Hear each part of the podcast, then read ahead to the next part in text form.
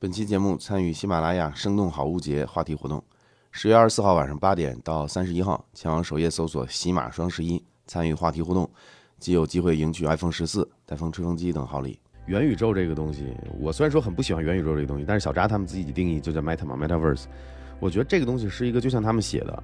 ，This is a multi-year journey。它不是说，哎，我投入重金开发一两年就能把这事儿做成的，它是需要不断的投入。然后不断的打磨它的产品，然后要形成一个正循环。你产品、服务、平台、生态做得好，那你的用户越来越多，粘性越来越高，然后你的这个裂变才会开始。没有那么快的，他们自己都意识到这个是需要一个多年的旅程。其实去年我们做了一个视频，讲的是也是 Meta 公司做的一个平台，叫 Horizon Workrooms。那当时这个 Workrooms 是能干嘛呢？是在疫情期间嘛，大家可能有这种。远程办公或者说居家办公的这种需求，我认为呢，你你把你的应用打磨到没有问题，这只是最基础的一个要求。还有两个要求是目前导致很多人没办法去。接触元宇宙，一个呢就是现在的设备还不够轻便，不够简易，让很多人就觉得用了一段时间之后，可能还是觉得太沉，或者戴着佩戴并不舒服，也不够简易，慢慢就吃灰了。这是一个很重要的原因。另一个原因呢，我认为现在还没有一个特别强的应用。大家要知道，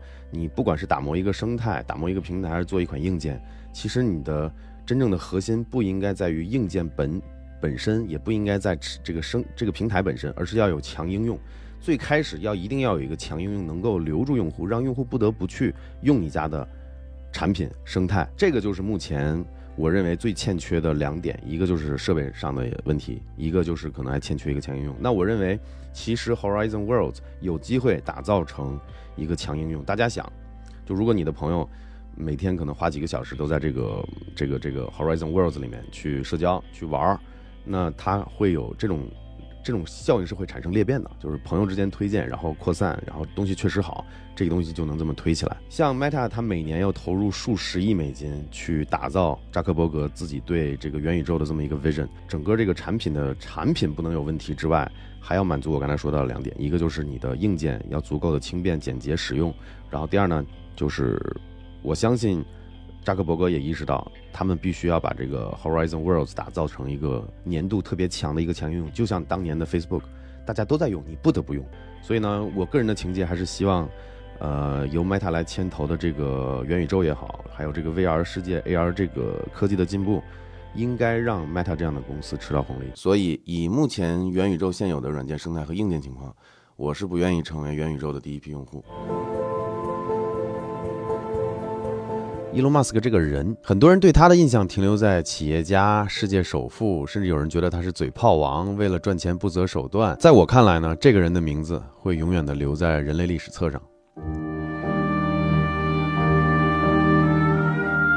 伊隆马斯克这个人啊，要说有什么特别吸引我的地方，就在于他的格局和视野了。我跟大家梳理一下他的公司和公司的业务，你大概就能明白我什么意思了。早年他做过 PayPal。后来也正是依靠着他卖掉了 PayPal，实现了他早些年最大的一笔个人财富的暴增。后来他接手了 Tesla，特斯拉做新能源的汽车，呃，特斯拉现在市值七千多亿美金，已经是全球第一的车企了，超过了第二名丰田三倍多。而且特斯拉一度是超过万亿美金市值的。大家要知道，超过万亿美金市值的公司到现在来说不超过十个。除了特斯拉以外呢，伊隆马斯克还做了 SpaceX 这家公司。大家都知道，搞的是低成本的反复使用的运载火箭。呃，未来的计划是把人类送到火星，实现火星移民。同时衍生的一家公司是 Starlink，目前看来是补充地球上没有接入互联网的人口。实际上，未来是实现人类移民火星之后呢，建立火星表面的基础互联网络。那现在在地球上搞的那一套，其实有点像变相的功能验证测试了。伊隆马斯克呢，还做了 Neuralink 这家公司，想要通过接入人体大脑，通过电信号来建立人和计算机的互联。长久来看呢，是想要通过电子人的方式，把人类演变成一个更强的物种。还有 Solar City 这家公司做的是新能源的产品。那在当前这个时代的大背景下，做新能源相关的产业呢，也具备非常非常高的上限和潜力。我刚才说的这些项目呢，任何一个单独拿出来，都是一个极具革命性的项目。而且这些项目都有一个普遍的特点，就是有着非常非常高的商业价值的上限。通过特斯拉这家企业就可以看得出来，汽车行业呢已经存在了上百年了，但是颠覆传统内燃机电动车呢作为新型的一种交通工具，理论上是具备着全球几十亿的市场需求的。所以说，很短的时间内啊，特斯拉就做到了行业第一，而且资本是非常看重商业上限的。什么叫做商业上限呢？在我过去这些年创业的经历。很有幸认识了一些投资人和机构，那从从他们了解到啊，就是说，如果说你的目标是做一个产品，满足的是特定的固定的群体，相比你去做一个产品，理论上你的潜在受众可能是全球全世界的人口，这个事儿就直接决定你这个项目能不能融资和融多少资。你去做一个需求量极大的产品，是很容易获得资本的青睐的和认可的。简单来说呢，就是要敢想敢做，梦想呢谁都有，但是敢去做。绝大多数人其实是做不到的。如果在二零零二年的时候，也就是二十年前，有人说要做一家公司，业务呢是把人类移居到其他星球，需要资金支持，你会怎么想？结合我视频开头讲过的，要有梦想啊，资本反而喜欢那些可以画出超级大饼的这些疯点子。但是问题是，太空移民这个点子已经不属于正常人的企业家会想出的点子了。而且在没有外部压力的情况下，外部压力指的是，比如说外星人入侵、地球资源匮乏，或者说地球面临毁灭，没有这些情况，谁会想要离开地球生活呢？风险这么高，而且买得起这个服务的人，也都是这个地球上最有钱的那些人。谁吃饱了没事干，赚了那么多钱，不去享受生活？而选择去冒险，去一个没有任何基础设施的这个基础建设的星球重新开始呢？那么这么想来，不仅是没有资本青睐这件事儿，甚至从逻辑上来讲，这件事儿根本就不合理。你需要动用全球的资源去做星际移民这件事儿，但是全球的资源呢，又掌握在这个地球上过得很安逸、最不想离开地球的一群人手里。你能融资做成这个事儿才怪了。所以，二零零二年 SpaceX 公司刚成立的时候。伊隆马斯克注定只能通过有钱赚的那些业务来实现公司的发展，最后实现太空移民的目标。而且，如果要实现星际移民啊，需要的资金真的是天文数字。所以我们看到了伊隆马斯克做了七八家，其中任何一家都有潜力做成万亿美金市值的企业，同时也解释了为什么伊隆马斯克这么有野心。还有他的格局超过了很多其他富豪，也解释了为什么他赚钱的手段可能没有那么光彩，还解释了为什么他没有太多的个人花销，甚至不想要房产，因为星际移民实在是太贵了。伊隆马斯克自己评估啊，如果想要在火星上建立一座城市，大概需要一千亿美金到十万亿不等。那它的计算方式很简单粗暴啊，它只是计算了一百万吨货物从地球运到火星的成本，包括了星舰飞船，还有人工，但是不知道包不包括在火星上的人工成本，还有风险成本。那我就按照他的预估来计算，他的目标是在二零五零年以前实现火星移民，到现在还有快三十年的时间，也就是说，SpaceX 需要平均每年赚至少三十三亿。甚至到三千三百三十三亿美金。为了这个事儿呢，我也做了一些调研，我发现外媒呢也有按照全球经济来计算的。呃，完成火星的一座城市的建立呢，需要全球经济总和的八分之一。换句话说，伊隆马斯克要赚全球八分之一全部的产值的钱才够。那怎么理解这件事儿呢？那就是说，当你如果也有了移民火星的目标以后，换成你，你也会拼命的。想着办法做全球最垄断、最高科技、最赚钱的公司，用最有效、最快速，但是可能不是最干净的手段赚钱。你可能也会放弃地球上的香车、美女、豪宅这些东西，因为除了享乐以外呢，你有个更远大的人生目标。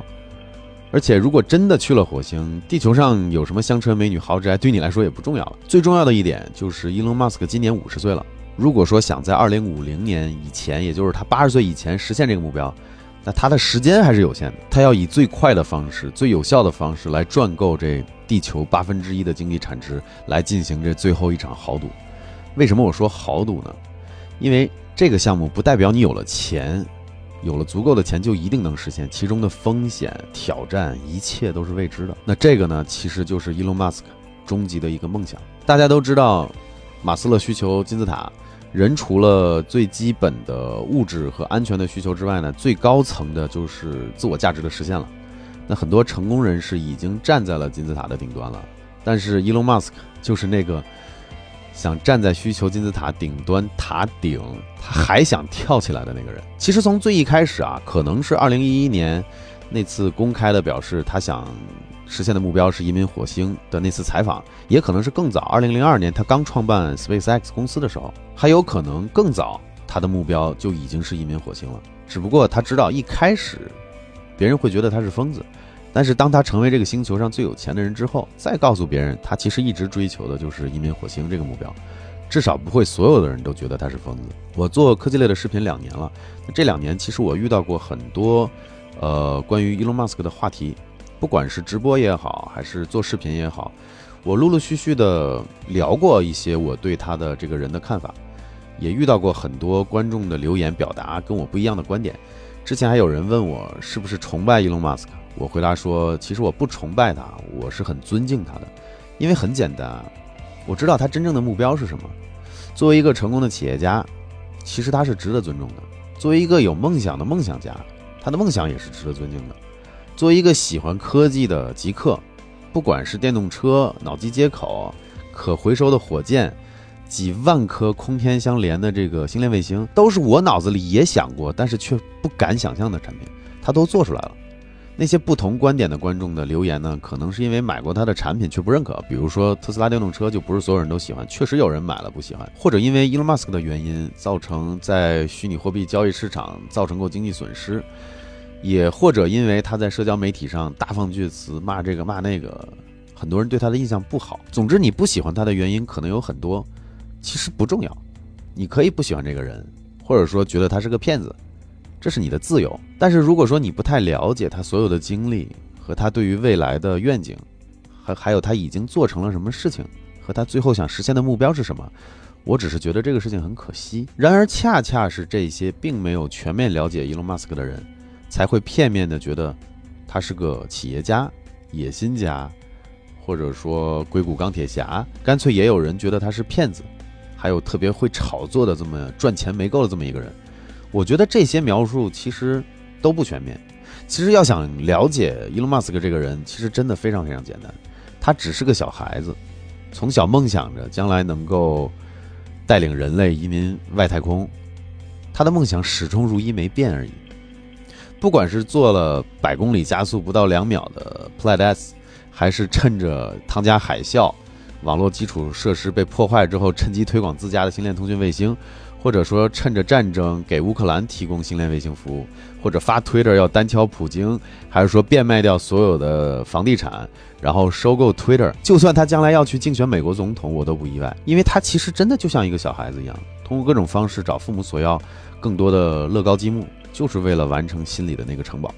那他所有的行为呢，也都是为了给自己星际移民的梦想添砖加瓦而已。